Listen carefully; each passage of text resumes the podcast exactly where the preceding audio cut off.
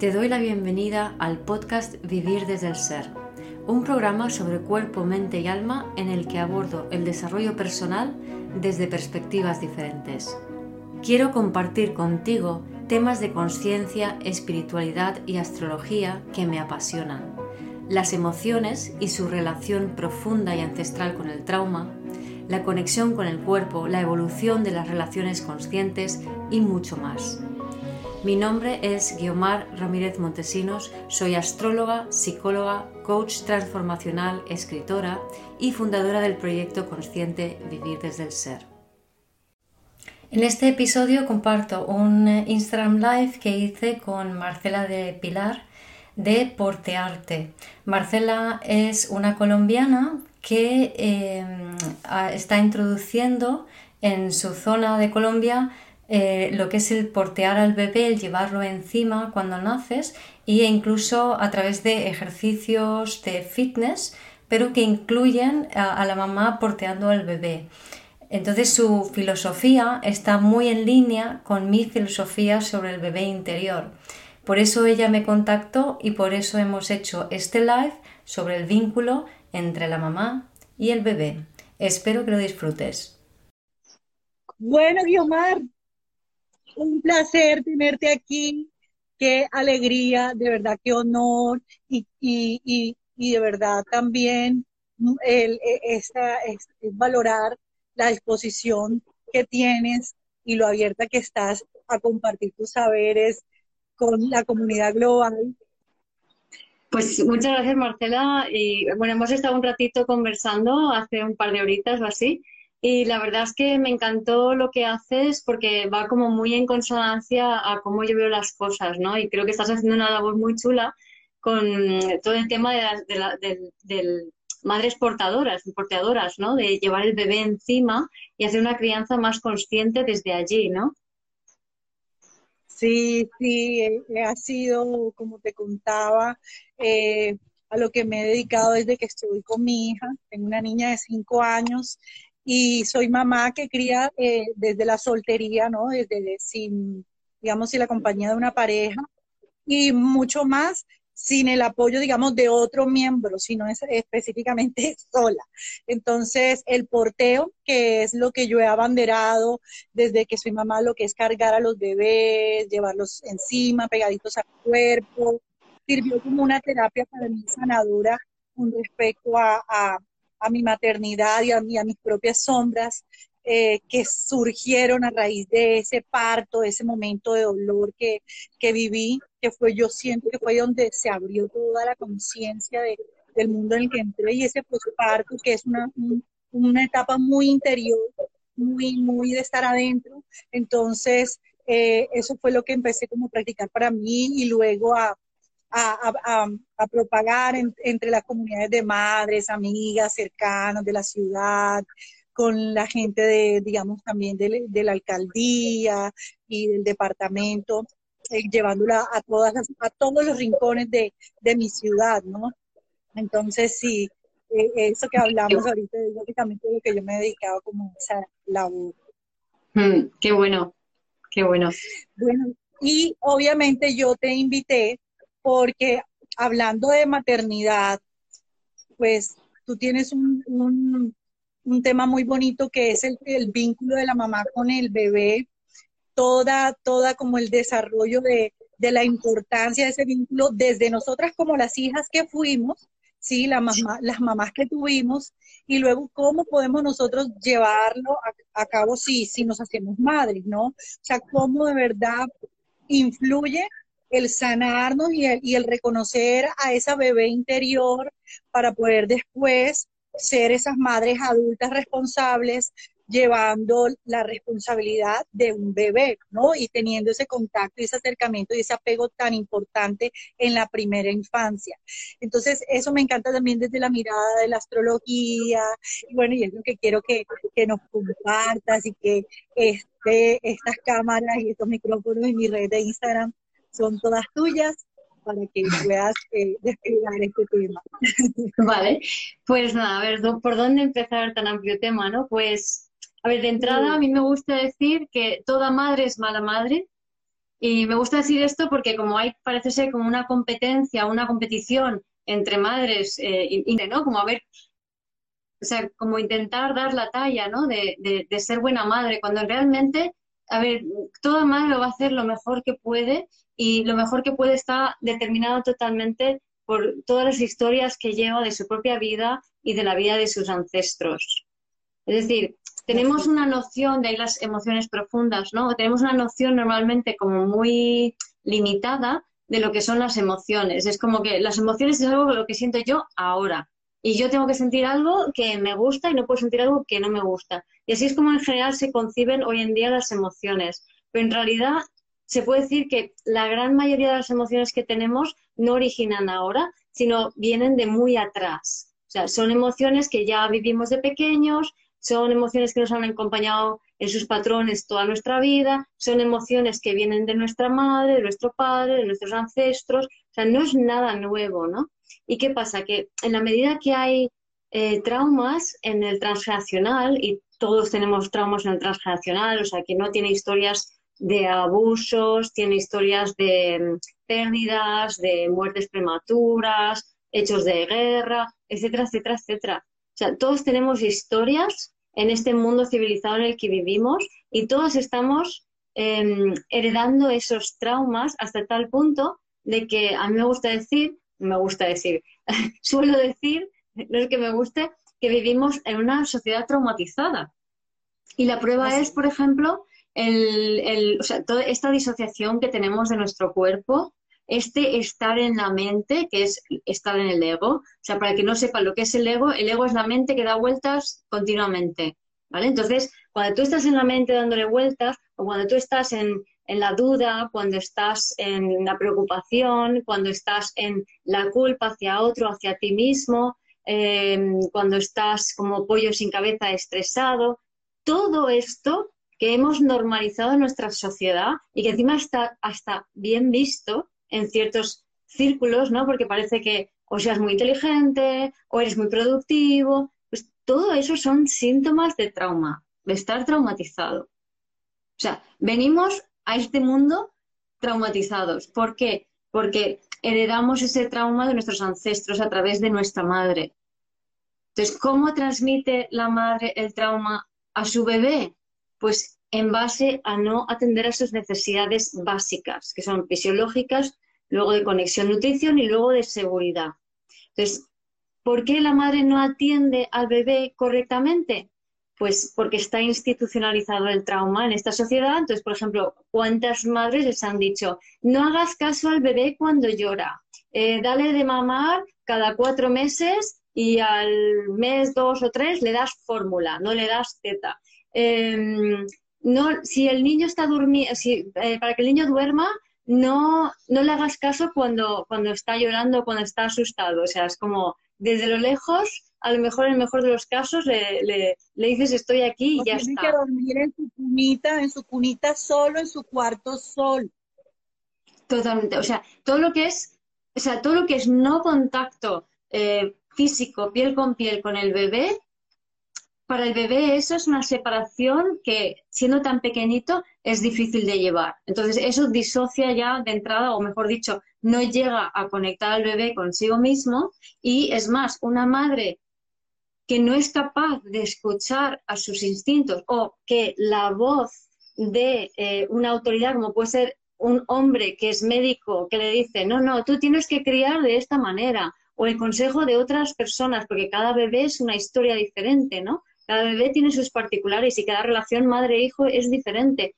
Pero en general estamos haciendo caso en esta sociedad a personas externas y no haciendo caso a nuestro propio instinto que está totalmente apagado por ese trauma heredado. Entonces somos hijos de trauma traumatizando a niños y así sucesivamente. Y creemos que esto es normal. Entonces, eh, me acuerdo una vez vi en YouTube que me impresionó muchísimo un vídeo que sería de los años 80 o así, ¿no? Pero yo creo que, vamos, no, era así antes y es así después, ¿no? Y sobre todo en este siglo que, como que antes se podía vivir, la gente que vivía en los, espacios rurales, a lo mejor vivía de una forma más natural.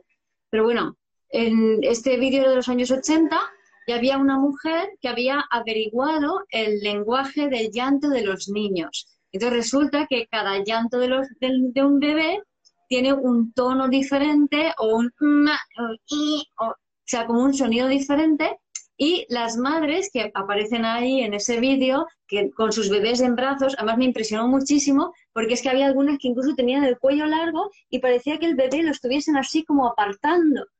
Entonces, estaban totalmente disociadas en su mente, totalmente racionales, cero conectadas con el cuerpo, cero conectadas con su emoción, cero conectadas con su instinto. Y cuando el bebé lloraba, no sabían qué hacer, si darle teta, si sujetarlo en brazos, si darle una palmadita porque tenía un cólico, o sea, no sabían qué hacer. El instinto de mamá estaba totalmente apagado, ¿no? Me impresionó muchísimo, digo, pero ¿a qué extremos hemos llevado, no? O sea, yo me acuerdo cuando, cuando yo nací, eh, lo normal era que le dijeran a, los, a las madres, no hagas caso cuando llora porque tiene que crear pulmones, por ejemplo no sé, así barbaridades.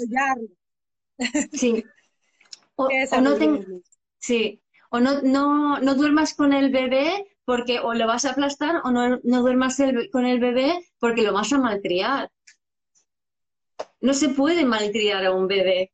Es, es, es que si, si, nos paramos a pensarlo, si, si empezamos a tener un poco de conciencia, es una barbaridad. Entonces, el tema es que las consecuencias de esta barbaridad que estamos, todas madres malamar a la fuerza, porque es que, además, a todo esto, la sociedad en la que vivimos no favorece, ya no solamente por el tema de los médicos y la opinión de los demás, sino que los horarios de trabajo, o sea, la mujer tiene que trabajar y además tiene que trabajar horas que es incompatible con tener un bebé, aunque haya permiso de maternidad. En el mejor de los casos creo que dura un año en los países más civilizados. Y son dos años lo que necesita una madre estar piel con piel con su bebé todo el rato para ser suficientemente sensible y sintonizada con él como para satisfacer todas sus necesidades. De hecho, si lo hace así, lo que sucedería es que el bebé dejaría de mm, heredar los traumas transgeneracionales, que es lo que hacemos todo el rato. Entonces, y tal cual, y la madre estaría sanándose a sí misma porque al estar conectada con el bebé, el bebé le da la información de ella, como me pasó a mí. Cuando yo criaba a mi hija, la cuidaba con todas esas eh, ganas y yo me daba cuenta de, de verdad las necesidades de un bebé que yo decía, es tan frágil, no se puede ni levantar para, para botar los gases que yo tengo que ayudarla, necesita de mí, es tan dependiente. Qué impresionante es saber que esto quizás yo no lo tuve, no tuve esa atención y ella me daba información mía. Entonces es terapéutico total que tú te estás trabajando a ti mismo. Exacto, porque es que hay un pequeño detalle que es todas las necesidades básicas que no tuviste satisfecha tú de bebé, lo vas a ver reflejado tú de mayor. Es decir, si a ti no te hidrataron correctamente, tú de mayor no vas a saber hidratarte, vas a beber de más o de menos o a la fuerza. ¿Vale? Entonces, cuando viene un bebé y el bebé te pide sus necesidades, la hidratación, la comida, la, ternura, el, el, sostén, sus ritmos, si a ti no te lo han satisfecho, tú cuando tu bebé te lo pide, te vas a asustar, te vas a disociar porque no, no vas a saber cómo, cómo atenderlo porque no, te no tienes ese registro. Y al mismo tiempo, en base a ese registro de que no tienes, lo que hace el, bebé es buscar amor. O sea, porque para el bebé que le satisfagan sus necesidades es amor. Si mamá no me da amor, voy a buscar amor. ¿Dónde hay amor? Entonces, a donde busca, por poner una forma figurativa, es por el transgeneracional. O sea, voy a ir hacia el pasado a ver qué, qué hay y de esa manera se enganchan a través de esos registros de necesidades básicas insatisfechas a esas historias transgeneracionales. Ya que si mamá no me da lo que necesito, no soy, entonces he de pertenecer. Por lo tanto, cuantos más necesidades insatisfechas tiene un bebé, más enganchado está al transgeneracional. Y el mayor enganche es cuando le faltan las necesidades fisiológicas que son eso, hidratarse, comer, eh, ritmos, eh, orinar, defecar, em, eh, frío, calor, por ejemplo, respirar. Así es. Es impresionante, Guiomar, te, te interrumpo, saber cómo nosotras estamos exponiendo esto, resaltándolo de tal manera como si fuera algo que deberíamos aprender cuando hace, hace parte de nuestra naturaleza como mamíferas, el darle estas necesidades a nuestros críos, pero ya está tan normalizado la separación eh, muy a temprana edad de los niños, de las mamás. Esa desconexión está tan normalizada que cuando las mamás decidimos quedarnos, maternar, hacernos cargo de nuestros bebés, somos las raras. Hoy en día yo soy la rara por querer estar o haber querido estar con mi hija dedicada sin, sin pensar en la profesión o en, el, en la labor, sino en maternar. Es como, oye, y me decían, pero tú necesitas un espacio en donde tú ya te despegues porque ya, o sea, era como, uy, qué rara, era, yo era la rara. Entonces, eh, eh, estamos en ese punto, ¿no? De que tenemos que volver a nuestra naturaleza de, que eso es lo que somos. Madres mamíferas, o sea, lo más naturales, y tú lo ves en la misma, los, mismos animales, las gorilas, los gatos, ellos están, ellos, los, o sea, ellos buscan los bebés del calor de su mamá y ellos son también maternos, o sea, es natural, pero nosotros hoy lo estamos exponiendo como algo de verdad, como que deberíamos aprender cuando ya eh, debería nacernos. ¿Qué es, ¿A qué se debe esta desconexión de un tiempo para acá? Digamos que a través de la astrología, ¿qué nos puedes decir que tiene que ver con este tema de, la madre, de la desconexión? ¿Qué, podemos mirar ahí, digamos, en nuestra carta natal? Sí, ah, bueno, ahí hay diferentes cosas, ¿no? O sea, por un lado, em, digamos, el tema de la desconexión, desde mi perspectiva, empieza cuando empezamos a la era del patriarcado, que yo llamo la era del comercio, que empezó hace cinco mil y pico años. Entonces, eh, es una era de organización social jerárquica y que está regida por energía masculina de dividir, actuar y pensar. Entonces, a partir de ese momento, eh, empezamos a separar mente y cuerpo. Es cuando se deja de venerar a la diosa madre, que es, es una diosa natural y de lo bueno y de lo malo, para pasar a calificar de malo todo lo que no podemos controlar de la naturaleza y de bueno como eh, una figura masculina divina. Entonces, esto, es, esto luego es lo que hacemos también internamente y tiene el propósito de eh, gestar un ego. Entonces, llevamos cinco mil y pico años aprendiendo a tener un ego. ¿Vale? Entonces, el, el ego ahora hay que integrarlo y conectar nuestro alma al cuerpo para que nuestra conciencia esté también conectada y podamos vivir la vida desde el ser. Entonces, en astrología, la luna es ego. ¿Vale? Para mí, la cara oculta de la luna es la que, en función de la diferencia entre la cara visible y la cara oculta de la luna, es la que te da em, la medida del ego. La cara oculta de la luna es el signo opuesto a tu luna natal. ¿vale? Y lo que revela es cómo es, porque tu luna natal es cómo es tu madre contigo presencial y físicamente, ¿no? La cara oculta lo que revela es el diálogo interno de tu madre, que es fruto de su disociación, de su experiencia y de su transgeneracional. Entonces, ese diálogo interno de mamá lo asumimos como propio por ejemplo, si tu madre, o sea, mi madre, por ejemplo, era una, mujer que siempre está pensando, ay, es que soy, es que soy una torpe, es que, ay, soy una burra, siempre está diciéndose eso internamente. Entonces, ella me vendió la moto, que se quiere mucho, y me dice a mí que yo no me quiero. Hasta que de repente empecé a escucharla, que no es que esté así a escondidas, pero de repente empecé a darme cuenta cómo se habla. O sea, a la medida que yo me fui sanando, empecé a, ver cómo ella se habla y se, piensa a sí misma.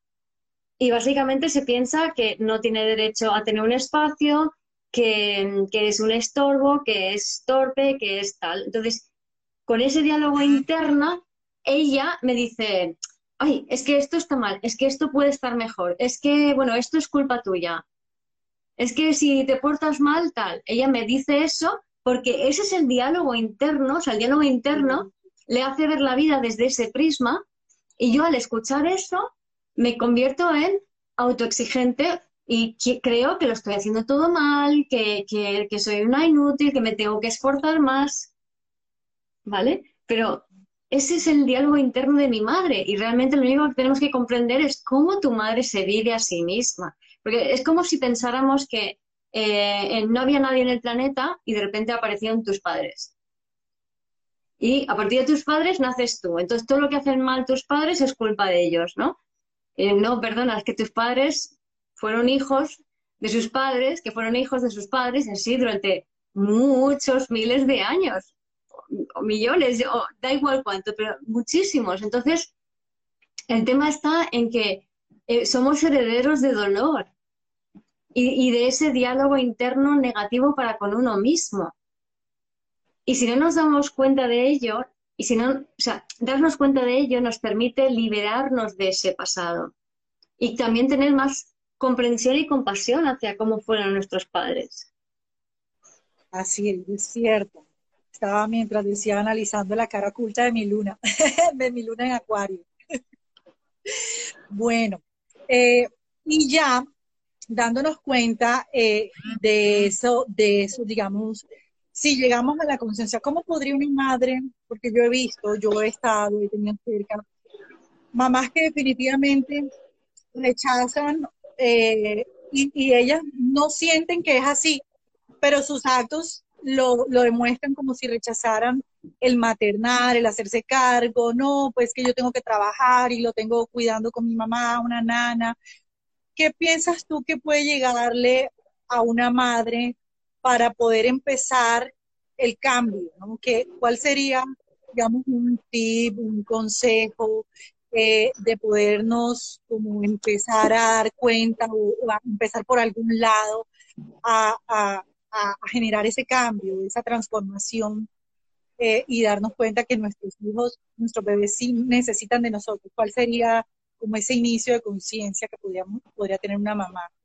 Pues yo diría empezar con ella misma, ¿no? Y observar de qué manera, eh, cómo sus carencias en necesidades básicas de pequeña han llevado a que ella tenga los problemas en su día a día que tiene. Entonces, por ejemplo, si no te hidrataron bien, eh, mamá no te dio teta o te dio poco, o su leche no era muy buena para ti, o estaba muy ansiosa cuando te daba leche, vas a tener dificultad para una hidratación correcta. Por regla general, lo que hacemos es no hidratarnos al no hidratarnos no estamos, no estamos relacionándonos porque el agua tiene que ver con el mundo de lo, emocional. Entonces, si me hidrato por exceso o por defecto, eh, voy a tener dificultad para relacionarme emocionalmente. Voy a tener problemas emocionales con los demás, por ejemplo. ¿Vale? Si es por exceso, lo que va a suceder es que em, voy a ser muy ávida, voy a tener hambre emocional. ¿Vale? Entonces, pero también me puedo inundar emocionalmente. Y si es por, por, falta, pues voy a tener dificultad para, para, relacionarme con lo emocional. Por ejemplo, ¿no? Entonces, ¿cuántos de los que me están escuchando tienen problemas emocionales en su vida o en su día a día? ¿No? Si, si no me sé alimentar y no me sé saciar, voy a tener siempre ansia de consumo, por ejemplo. Siempre quiero más, quiero más, quiero más, quiero más, si he pasado hambre. ¿Vale? Entonces, en la medida en que sano mis necesidades básicas hoy en día, voy a dejar de tener los problemas que tenía. Entonces, lo que quiero decir es que no necesitamos ir al psicólogo, y yo soy psicóloga, para eh, averiguar qué problema tenemos y qué nos ha pasado. El creer que hay un problema y buscar solucionarlo es algo que viene desde el ego, no desde el ser. Y el ego es la disociación, es la desconexión de tu cuerpo. Entonces, no tiene sentido ir a solucionar problemas. Lo que tiene sentido es cerrar y sanar registros que hacen que tú estés abierto a ciertos patrones. Interesantísimo. Me acordé lo que hablamos eh, hace un rato acerca de lo que una mamá en, el, en, el, en etapa posparto debe recuperar de su cuerpo, eh, que eran las clases que hacíamos los ejercicios para fortalecer el suelo pélvico porque está debilitado, porque fue el músculo que sostuvo la barriga y las articulaciones que hablamos que también quedan hiperlaxas. Me encantó cómo tú enlazaste exactamente esas partes y eso es con lo que nos sucede a nosotras como madres. No sé si lo, lo quieras eh, eh, compartir acá. Sí, estuvo buenísimo, ¿no? Porque tú me comentabas un poco lo que tú trabajabas, ¿no? Entonces, claro, un suelo pélvico laxo es una pérdida energética, o sea, se te va la energía. Entonces, ¿cuántas mujeres en nuestra sociedad civilizada eh, van por la vida entregando su energía a los demás sin retener suficientemente para ella y por tanto quedándose vacías? De hecho, cosas como, por ejemplo, la fibromialgia, la fatiga crónica, son síntomas de pérdida de energía, de que te has quedado sin energía vital para ti, porque se te ha perdido. ¿Vale? No has podido retenerlo, ¿vale? Entonces, el tener un buen suelo pélvico, bien tonificado, ni, contraído ni laxo, te ayuda a estar en ti. Pero además, también hablábamos, por ejemplo, de la relaxina, lo de las articulaciones, que se segrega cuando la madre pare a los hijos, ¿no? Entonces, tener articulaciones laxas eh, también te hace muy adaptable y, claro, que, al patriarcado ya sabemos que le gustan mucho mujeres adaptables que entregan su energía a los demás. Y otro síntoma, que es la caída del cabello, ¿vale? Que está relacionado, por ejemplo, en biodescodificación, el, eh, la caída del cabello tiene que ver con la autoridad, o sea, el, estar sometido a una autoridad en vez de seguir tu propia autoridad. Entonces, desde la perspectiva, pues es normal que tengamos las eh, articulaciones más laxas, que se nos caiga el cabello, que el suelo pélvico esté hecho un asco, sí, y es normal que no estemos totalmente desempoderadas, entregando nuestra energía a todo el mundo, sin estar con nosotras mismas y, por supuesto, sin estar con el bebé. Pues creo que ya llega el momento de cambiar un poco esto. Así es. Hace, hace, hace unas semanas, una influencer famosa de aquí de Colombia tuvo su bebé. Y a mí me impresionó y me daba por dentro como, Dios mío, porque de verdad es que tiene tantos seguidores. Y yo decía, ¿cómo me gustaría que una persona como ella pudiera eh, dar el mejor ejemplo? Y todo lo contrario, esa mujer, el día de su parto, se veía como una diosa maquillada, peinada, tenía todo su equipo que la peinó en ese momento y la tenía perfecta. Salió de su, día siguiente de su parto y ya estaba, porque ella es bailarina y ya estaba bailando, no tenía panza, estaba perfecta y, mostraba como, como, mira mi posparto. Y la gente decía, Dios mío, tengo cinco años de posparto y jamás puedo tener el cuerpo así.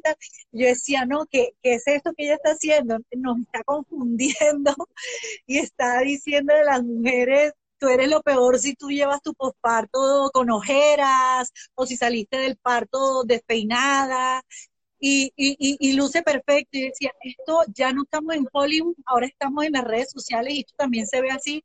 Y le digo a las personas y a las mujeres, seamos mujeres reales y, y veamos un poco de verdad la realidad detrás de todas estas, estas pantallas. Y, y me hubiese gustado que hubiese sido, con toda esa fama que tiene, una, una digamos, una real mujer para que pudiera de verdad mostrarnos esa, esa naturaleza de, de, de, de parir y de y estar desordenadas y, y, con la barriga en el momento inflada y todo lo que pasa en ese momento. Entonces, eso que dices tú del patriarcado y, y, y, les digo a, las personas de mi comunidad, cuando Guiomar habla del patriarcado, no se está refiriendo a los hombres.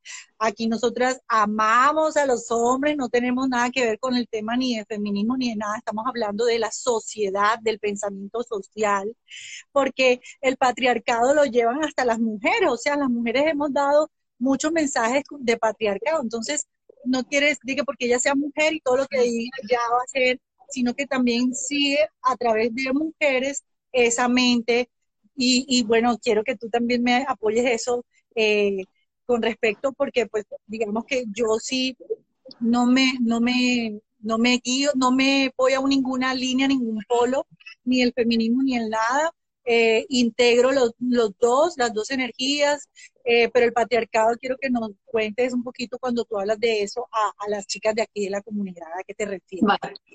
Pues el patriarcado es simplemente los últimos cinco mil y pico años donde que hemos vivido, que yo en realidad lo llamo la era del comercio. Lo que pasa es que para entendernos lo llamo el patriarcado, ¿no? entonces es una era de energía masculina, porque cada era tiene energía masculina, femenina, masculina, femenina. Ahora estamos en la era del ser, todo esto lo explico mejor en mi libro Vivir desde el Ser, mi primer libro, y también está en mi página web, ¿vale? En, el blog hay artículos de todo, ¿no? Y entonces, eh, pues eso, todo tiene su propósito y su, su, sentido, ¿no? Entonces vamos alternando eras de masculino a femenino. Ahora estamos, o sea, acabamos de terminar el patriarcado, que es energía masculina. Energía masculina es dividir, actuar y pensar. Y sirve para hacer muchas cosas en el afuera. ¿Vale? La energía femenina es una energía más hacia adentro. Entonces, hemos empezado una era de energía femenina, es decir, de energía hacia adentro. Hablabas de la influencer eh, que acaba de tener un bebé. O sea, de entrada esa mujer no está nada conectada con su bebé porque su mirada está hacia afuera. Está pensando en cuántos likes va a recibir, en cómo la van a ver, etcétera, etcétera. Entonces, la referencia externa indica que no había nadie dentro. Entonces, ese bebé estaba solito en la barriga de su mamá y cuando la parió también. Porque tiene que ser mamá quien la acompaña. Y veo tanto el, mamás que tienen a, bebés en la barriga y, notas que no están dialogando. O sea, hay como un corte energético a la altura del diafragma y no tienen un diálogo con el bebé. Están como como molestas con tener la barriga, ¿no? Y eso es resultado de, esa exacerbación de esa eh, energía masculina, porque en los últimos años del, patriarcado lo que, ha, lo que ha habido es como un exageramiento de los efectos de la energía masculina. Siempre que algo se termina una, y, y, bascula, va a haber una exageración de lo que ha habido hasta el momento, ¿no? Como ahora se ve mucho la exageración de todas las jerarquías que no tienen mucho sentido, o sea, están quedando en ridículo porque están a punto de caer, ¿no? Entonces, el, eh, lo, digamos que lo, masculino, bueno, mm, se me ha ido un poco el hilo del argumento, pero a lo que quería llevarlo es que eh, eh, la energía masculina está empezando a ser sustituido por la energía femenina como energía principal, ¿no? Y eso es un poco la transición del patriarcado a la era del ser.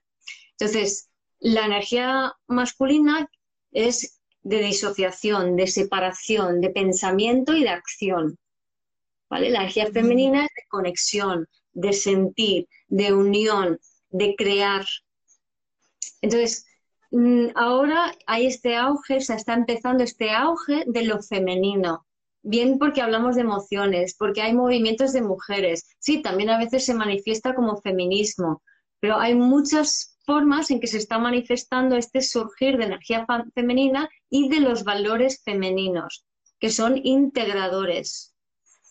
Y esto simplemente es un parte del ciclo, es decir, hemos estado cinco mil y pico años desarrollando un ego para tener para creernos desde este nivel de cuerpo que somos individuos, porque todavía no lo somos a nivel energético o de conciencia colectiva, para luego vivir desde el ser sí que es ser un individuo a todos los niveles, físicos y energéticos, emocionales, etcétera. ¿Vale? Y eso es en esta era que hemos empezado ahora de energía femenina. Lo femenino tiene que ver, como decía, con sentir. Entonces, si, las mujeres estuvieran eh, conectadas con su energía femenina, serían capaces de sentir los procesos emocionales que las atraviesan sin reaccionar y sin pensar. ¿Vale? Cosa que no le pasa al ejemplo de la influencer que tú has mencionado antes, ¿no? Entonces, ¿qué ocurre cuando no sabes sostener lo que sientes y permitir que lo que sientes te atraviese? Que lo vuelcas sobre tu lado masculino. Entonces, eh, ¿cómo responde el lado masculino, el tuyo propio, ¿eh? el lado masculino propio, cuando es desbordado por lo emocional que lo femenino, tu lado femenino, no ha podido sostener? Pues huye, se pone a hacer cosas, se pone a pensar o te ataca. Entonces, parte de la autocrítica tiene que ver con esto, con una parte emocional desbordada y se, intenta que la parte masculina gestione la parte emocional porque la parte femenina no la está gestionando. Y el resultado es la acción y cómo pollo sin cabeza, la atención hacia afuera, los pensamientos, el que dirán, etcétera, etcétera. O incluso la autocrítica. Wow, wow, sí, esto que dices, y de hecho yo lo he tomado como de manera personal, yo, tengo mucho aire en mi carta y mucha energía masculina, ¿no? Y el, la, la conexión con el agua, la vida me regaló vivir aquí en donde estoy, donde a cinco metros tengo una cascada y donde todo el tiempo estoy escuchando el agua y ha sido una terapia impresionante porque tengo ese sonido todo el tiempo y no, no te imaginas lo sensible que estoy ahora por todo, o sea, también conectándome con mi intuición, con todo. Yo llevo trabajando eso que tú dices, eh, con ese tema de, integrar, ¿no? De equilibrar esas dos energías, ¿no? Porque tampoco se trata de, de volverme muy femenina y, y, y el masculino, no, sino ese equilibrio, ese matrimonio ahí y, y el, el, también tener en cuenta lo que tú decías, de que yo no fui una, una, una, hija, una bebé que me dieron teta y a mí me faltó la hidratación, me faltó el, líquido. Y todo el tiempo, cuando yo te escuché, yo caí en cuenta, yo, claro, esa sensación de seco en mi, en mi boca y de saber que sí quiero agua, y lo confundía con otras demandas, cuando me di cuenta al final era que necesitaba hidratarme, o sea, puedes confundirlo hasta con hambre, puedes confundirlo con cualquier otra cosa, pero cuando ya caes en conciencia y dices, no, voy a tomar algo, enseguida te, das cuenta que era por ahí. Entonces, todos esos ejercicios sirven para eso que nos estás comentando, porque de verdad uno tiene que tomar, este año es el año de madurar, de hacernos cargo, de automaternarnos o sea, ya no podemos estarle dejando eso ni a los padres que ya no tienen que hacer nada con nosotros, ni a las parejas, ni al entorno social, sino es hacernos cargo de nosotros. Yo te quería eh, comentar eh, y preguntar, digamos, los hombres, los hombres que también, bueno, fueron bebés, cuando un hombre tiene el papel o el rol en la, en la pareja de ser él el, el, encargado de, de, de contener al bebé, ¿Qué, qué, qué puedes notar tú ahí que puede suceder cuando es el hombre el que, el que, digamos, el que está dando calor, el que está cuidando? Porque pues ya, aquí en América Latina no era mucho, porque aquí el, hombre tenía otra, otra estatus. Yo sí eso lo vi mucho en Europa, que los hombres cuidan en casa, la mujer trabaja, pero como ya estamos en un mundo tan globalizado, todo al final llega a todos lados y ya lo vemos aquí también, de esos hombres muy madres, muy cáncer, ¿Qué, puedes comentarnos acerca de eso? Sí, a ver, como siempre, o sea, todos tenemos un lado masculino y un lado femenino. Entonces, por la general, el, mm, se puede decir que la mayoría de los hombres no están conectados con su parte sensible y en cierta manera podemos decir incluso que tiene que ver con sus madres. Es decir, muchas veces lo que ocurre es que el niño es el favorito de mamá entonces, cuando el niño tiene, o sea, si una hija llora, es como, bueno, ya se apañará, ¿no? Pero no es siempre así, pero es como, es muy frecuente, ¿no? Entonces, si el niño llora, ahí la mamá sí que, ay, no llores, cariño, no llores, que le intenta quitar las emociones negativas. Si una madre intenta quitar las emociones negativas de su niño, el niño se hace mayor y no sabe gestionar las emociones. ¿Vale? Ahora, si eso no es el caso, si la madre ha sabido sostener y apoyar al bebé o sea, a su, a su niño eh, a través del mundo emocional de una manera más o menos sana o ha habido equilibrio porque habían hermanas o por cualquier otro motivo que ese, ese, niño a lo mejor no era tan sensible, eh, entonces no se asustaba tanto o su sensibilidad y su entorno estaban equilibrados, pues entonces se convierte en un, en un adulto que sí que es capaz de conectar con ese lado femenino, de no asustarse y de sostener a su bebé. ¿Vale? Pero me parece también interesante, el, yo lo que he percibido mucho, o yo no he tenido hijos, pero sí que conozco a mucha gente que lo ha tenido y me acuerdo muy bien de cuando yo era pequeña, de muy pequeña también. Y normalmente en nuestra sociedad, las, no digo, por ejemplo, no, no, ocurre así tanto en otras sociedades, pero en la nuestra, o sea, en la, en la sociedad civilizada, entre comillas, la madre muchísimas veces, de alguna manera u otra, se carga al padre. Porque, porque en realidad es como biológico que la madre cuando está a punto de parir, cuando pare y cuando está criando, lo que necesita son otras mujeres a su alrededor. O sea, si nos fijamos en culturas tribales, que las llamadas matriarcados son culturas que no es que sean matriarcales, es que giran en torno a la crianza del niño. Entonces, una, una madre para parir necesita tranquilidad. No puede tener, no puede estar rodeada de testosterona, porque entonces el cuerpo no se regula bien. Entonces, ¿qué hacemos pariendo en hospitales de manos de hombres? ¿Se entiende? Y ahora está de moda que entre el padre y muchas veces el, pobre hombre pues se, asusta y no sabe cómo comportarse y no, no, puede sostener emotivamente esa situación. Entonces, no sé, ya te digo, no soy experta en esto, pero yo lo que observo es que biológicamente mm, está muy bien decir, sí, que, que, entre mi marido y que esté conmigo, y si es un hombre que está bien equilibrado emocionalmente, pues le va a sostener. Pero las probabilidades, aunque también la madre que está pariendo, la mayoría están muy disociadas igualmente, ¿no? Así es. Biomar, ¿tú qué piensas? Tú que también manejas todo este tema de memorias celulares, constelaciones. Cuando en constelaciones te dicen la madre que, que tú tienes o que tú te, dieron es perfecta, honrala, todo eso.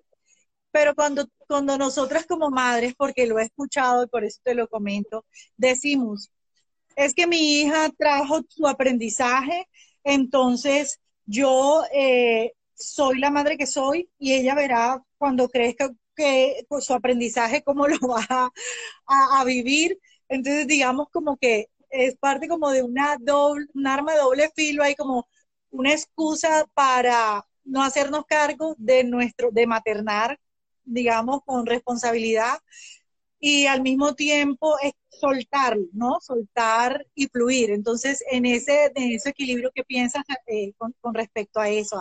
A, las madres que somos, somos las madres perfectas para nuestros hijos.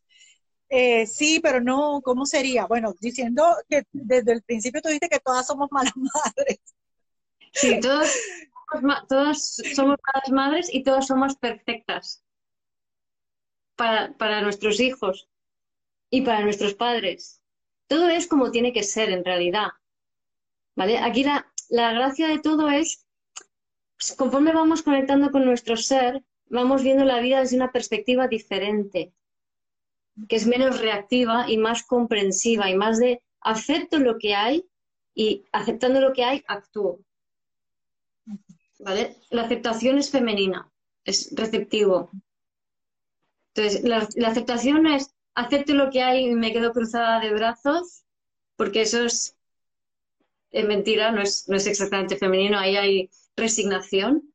Entonces, si, si me quedo cruzada de brazos y no actúo, no hay equilibrio entre lo masculino y femenino, ¿no? Eso de entrada, ¿no? Entonces, eh, se trata más, más que de hacer las cosas de una manera u otra, eh, aprender a percibir las cosas la vida desde, desde el punto de vista de la conciencia. Entonces, por ejemplo, yo en mis terapias lo que hago es enseñar a la gente a, entender que lo que están viviendo y lo que han vivido es perfecto tal y como es. No hay que cambiar a nadie. Tienes que cambiar tú tu punto de vista. Y ese cambio que operas en ti cambia todo lo que hay a tu alrededor. Y eso es Lilith en Acuario.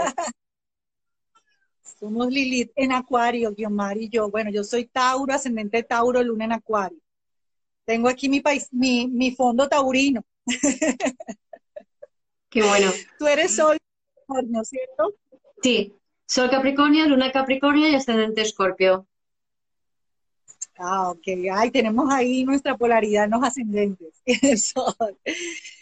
Sí, no, yo he conectado siempre con, con, con todo tu mensaje eh, y mucho más también con el, con el del habitar el cuerpo, el de la, lo, lo, de la conexión y lo de bajar al cuerpo, ¿no? Porque estamos en una era muy mental, muy del aire. El roce del bebé con el cuerpo de la mamá es terapéutico. lo que es mágico, o sea, lo que ese bebé te está dando, porque no es, no es como lo vemos, ay, qué bonito luce el bebé cargado ahí, es lo que te está dando ese contacto y esa conexión. El hecho de que tú lleves al bebé y le muestres el mundo a tu altura, que te escuche su, la voz, que después de los nueve meses eh, intrauterinos y esos nueve meses extrauterinos todavía sigue en esa cercanía. No es solamente un regalo para nuestro bebé, es un regalo para nosotras mismas, porque también desde la incomodidad podemos notar, porque a muchas nos, nos incomoda cargar al bebé. Entonces, esa incomodidad también te está hablando, te está hablando de ti, y, lo hablábamos hoy. todo esto son regalos de la maternidad y, que debemos tomar y debemos eh, eh, llevarlo al, mundo, al mundo emocional que, está ahí abierto para, para ser gestionado. Porque si no lo gestionamos ahora, cuando yo, yo tengo una, una digamos, un testimonio de mi abuela. A los 83 años, ella es sol cáncer ascendente Capricornio, a ella le dieron los eclipses en su sol y en su ascendente, y mi abuela empezó a tener una crisis de ansiedad impresionante. Esa señora no sabía cómo hacer que le daban el cuerpo un hormigueo y lo único que la hacía calmar era cuando ella se ponía a llorar y a llorar y a llorar y a llorar. Y después de que lloraba sentía que se bajaba. Y ella fue médico, psiquiatra, bueno, a todos los profesionales que y ella le mandaron pastillas y la medicaban. Y yo nada más la veía que era cada antes de, una luna llena, así los días le veía que le daban crisis. y decía, esos son emociones, imagínate, de una abuela, que seguramente vienen de su niñez, de esa bebé, y que ahora a esta edad le diagnostican de todo y realmente son eso, son esas emociones. Entonces, ¿hasta cuándo vamos a esperar? Hasta que tengamos 80 años para que la vida nos sorprenda con, como que de alguna manera nos tenga que sacar esas emociones si estamos a tiempo, todavía estamos a tiempo de, de gestionarlo, ¿cierto? Tú, eh, con respecto a eso, ¿qué, qué, qué nos puedes eh, compartir? Lo de las emociones y el, el, el, cuerpo. Sí, pues sobre todo para mí, al hablar de emociones profundas, que son las memorias celulares, que son, o sea, que están guardadas en, en nuestra memoria celular y que vienen de, hechos traumáticos del pasado. O sea, uno de los motivos por los cuales no comprendemos las emociones es porque no entendemos su intensidad. Entonces, se ha mm, asociado la intensidad emocional al bajo instinto, a la criminalidad, a la locura, a cosas feas que hacen que si tú a ti te pasa eso, significa que te van a tachar de la sociedad por completo y te van a meter en la cárcel, te van a meter en un manicomio em, o tienes que largarte muy lejos, ¿no? Entonces, como que no se ha comprendido esa intensidad emocional y todos los que somos escorpio o ascendente escorpio o tenemos cartas plutonianas o escorpiónicas, ¿no? Eh, estamos muy, muy, muy en contacto con emociones muy antiguas. Entonces, negar la intensidad de lo que sientes o, que es lo mismo, reaccionar hacia afuera por la intensidad de lo que sientes porque no entiendes lo que está pasando, es no comprender que o sea, Escorpio viene a sentir profundamente en el cuerpo, a experimentar lo que se negó ancestralmente, para poder darle luz. Entonces, eso puede significar que de repente sientas, yo, yo no he tenido hijos, pero yo he sentido el dolor de perder un bebé. Lo he sentido en mis carnes, en memorias celulares, o sea, sé perfectamente lo que se siente. Yo no he muerto ahogada, pero sé lo que se siente. Yo no he sido violada, pero sé lo que se siente. Yo no he sido, no he sufrido una invasión, pero sé lo que se siente, etcétera, etcétera. Porque lo he experimentado en mi cuerpo a través de esas memorias celulares. Entonces, si en esta sociedad comprendiésemos que mucho, casi todo lo que estamos sintiendo, y sobre todo cuando es intenso, lo es porque no pertenece a tu presente. Entonces no intentemos justificar el por qué yo siento esto tan intensamente adjudicando la culpa de lo que yo siento a otro ser humano, empezando por nuestras parejas, luego por nuestros hijos, por nuestros padres. jefes, etcétera, ¿no? O sea, vamos por la vida echando la culpa afuera porque tú me haces sentir esto, no, perdona, o sea, es una memoria que se ha activado en ti. Por eso sientes intensamente, por eso no encaja, porque lo que hace nuestra mente es como que si se me activa una memoria muy potente, me acuerdo una vez, por ejemplo, eh, una, una compañera de trabajo me pidió, oye, que no me da tiempo para ir a hacer la compra, ¿te importa ir al supermercado por mí a comprar estas cuatro cosas? Y yo dije, no, no me importa. Y yo estaba desbordada de trabajo. Y digo, no, no me importa, pero luego me quedo ahí como, es que esta día, desde luego, ¿cómo se le ocurre? yo tengo mucho trabajo, no sé cuánto. Y yo voy para allá, voy para el supermercado y estoy a punto de entrar y de repente digo, ¿pero qué estoy haciendo? O sea, estoy aquí con una bronca interna que aquí lo único que ha pasado es que ella me ha pedido un favor y yo le he dicho que sí. Yo podía haber dicho que no. Y de repente digo, ¿pero qué estoy sintiendo? ¿Qué está pasando por aquí? Y digo, es que me siento, me siento como si, como si fuera una esclava. digo, qué interesante. Memorias de esclavitud. Claro. ¿Vale? Entonces vamos por la vida sintiendo estas cosas ante estímulos aparentemente inocuos, pero entonces nos tenemos que inventar una bronca mental, y esto es un proceso automático, no lo hacemos a propósito, pero nos inventamos toda una bronca para justificar mi enfado porque eh, esta, o sea, yo he sentido esta activación emocional ante esta persona, ¿no? Y en realidad no es ante la persona, es porque se ha activado la memoria. Ay, eso es realmente un trabajo que no es de la noche a la mañana, ¿no? El poderlo reconocer, porque siempre somos reaccionando hacia el otro, el otro, el otro, el otro, me hace, me hace, me hace. Y, y, ya eso que tú, que tú viviste fue de verdad como ese trabajo que llevas durante toda tu vida de, conocerte, ¿no? De saber, eh, reconocer todo lo que puede, pues estar atenta. Eso yo pienso que es como ser muy vigilante de la mente, muy estar en vigilia eh, de esos pensamientos que pueden traernos. Sí. Eh, se, se, congeló, ¿no? Sí. Está como congelándose. Sí, se, se, ha cortado, ¿Se ha cortado un poco? ¿Qué has dicho? No, estaba diciendo que ser, estar en vigilia de, de la mente, ¿no? De esos pensamientos que nos llegan y, y nos pueden estar eh, trayendo la información que es. Y es de verdad ya estar en un trabajo continuo, que quiero que, bueno, para, porque sé que ahí se ve como de día, pero porque es verano, pero ya es tarde en tu país y no quiero demorarte más porque ya sé que es de noche, hoy es domingo, bueno, acá mañana es feriado, es lunes festivo, pero bueno, eh, sí, sí sé que estás en otro horario y, y quiero, digamos que ya para, para cerrar eh, esta charla, que nos, que nos digas como una conclusión con respecto al tema de las madres, los bebés, el vínculo y el trabajo personal que quieras tú decirnos como, como terapeuta. Sí, de entrada, em, es decir, para, para poder tener esa neutralidad, para no entrar a reaccionar ante la mente, necesitamos habitar el cuerpo. Para habitar el cuerpo, ayuda a tener una, una, disciplina corporal que te ayuda en parte a conectar, pero también satisfacer tus necesidades básicas no cubiertas. O sea, lo que no sabes hacer ahora de adulto, aprender a hacerlo. Beber, comer, aceptar, valorar tus, o sea, comprender cuáles son tus ritmos naturales, valorarlos, respetarlos, ir al baño cuando tienes ganas de, orinar, también em, contenerte, abrazarte, sostenerte, porque si no hacemos esto, no vamos a ser capaces de sostener emociones. Entonces la mente siempre va a ir loca. Entonces, esta parte es fundamental, ¿no? Es como muy, muy básica.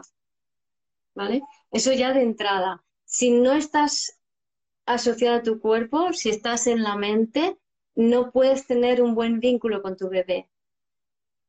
Si estás embarazada, aprovecha la situación para conectar o aprender a conectar más profundamente contigo y con tu cuerpo, aprender a escuchar y en la medida de lo posible, de lo que puedas, em, tener más ratos de silencio para interiorizar.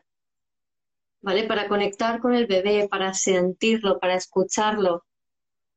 Y, por supuesto, satisfacer todas las necesidades. Normalmente una mujer embarazada tiende a estar muy pendiente de sus necesidades, ¿no? Que luego hablan de los antojos, ¿no? De que quiero algo, deseo algo, tiene antojos. Es importante que estés conectada con tu cuerpo porque si estás bien conectada no vas a tener antojos. Y luego cuando tienes un bebé, entender que ese bebé te va a echar en cara muchísimas cosas. Porque en cierta manera, em, como yo lo veo, un bebé es el producto de las memorias celulares que los padres no han podido sostener. Entonces, ah, no puedo con esto, estamos aquí teniendo intimidad, se activa la, la kundalini, se activan las memorias celulares y empiezan a salir, no podemos con esto, eh, necesitamos algo donde depositarlo. O hacemos un negocio y creamos un proyecto o creamos un bebé. Y echamos memorias celulares y el bebé sale y dice, hola mamá.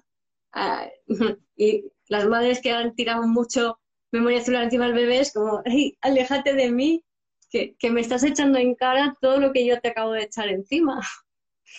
Entonces, pues por eso es importante que cada uno primero empiece con sus propias necesidades básicas para poder empezar a sentir y sostener, porque si no, aunque tú puedas decir, no, es muy importante que conectes con tu bebé, no van a poder, porque no se pueden sostener en su propio cuerpo. Así es, así es. Entonces yo creo que, yo casi diría si, si, si por casualidad que, me escuche alguien que está más en la mente que asociada al cuerpo, yo lo primero que diría es, empieza a darte cuenta de, si, te da, si sabes cuándo tienes sed y cuándo no. Si eres consciente de cómo hidratarte y aprender a hidratarte sin echarte broncas, sino hablándote amablemente, ¿no? Eh, si tienes un diálogo interno machacón y, crítico y reactivo, eh, busca, eso se, puede sanar también, además de ver la luna astrológica y soltar ese diálogo que es de mamá, se puede sanar también a través de buscar saciar, saciarte a ti misma y buscar registros de placer. El placer inicial es a través de la comida. Entonces, cultivar el comer y el comer placenteramente, ¿no? Que esto ahora está de moda, que es genial, porque es súper sanador. O sea, ahora todos los, el Masterchef y todo esto que está de moda, ¿no? Entonces, el, el comer y el darte cosas de comer que te den placer y el saciarte con lo que te da placer de comer, lo que va a ayudar es a que tu diálogo interno se suavice. Ya no necesitas absorber el diálogo interno de mamá, porque ya estás saciado, ya tienes ese registro calmado. Entonces, para mí esos dos, la hidratación, el comer y el comer con placer, el comer también, porque esto de pasar a lo mejor un montón de horas y tienes hambre y no comes, es una barbaridad, ¿no? Y eso viene de cuando eras bebé. O sea, tú no puedes maltratar de esa manera si a ti de bebé no, te, no, no tuviste esa carencia, ¿no? Entonces, comer, beber y darte placer. Gracias por escuchar este episodio del podcast de Vivir desde el Ser. Si te gustó el contenido y los temas que hemos abordado, dale a me gusta, suscríbete a mi canal, comparte este episodio con quien crees que lo pueda necesitar y te invito a visitar mi web vivirdesdeelser.com y a seguirme en las redes.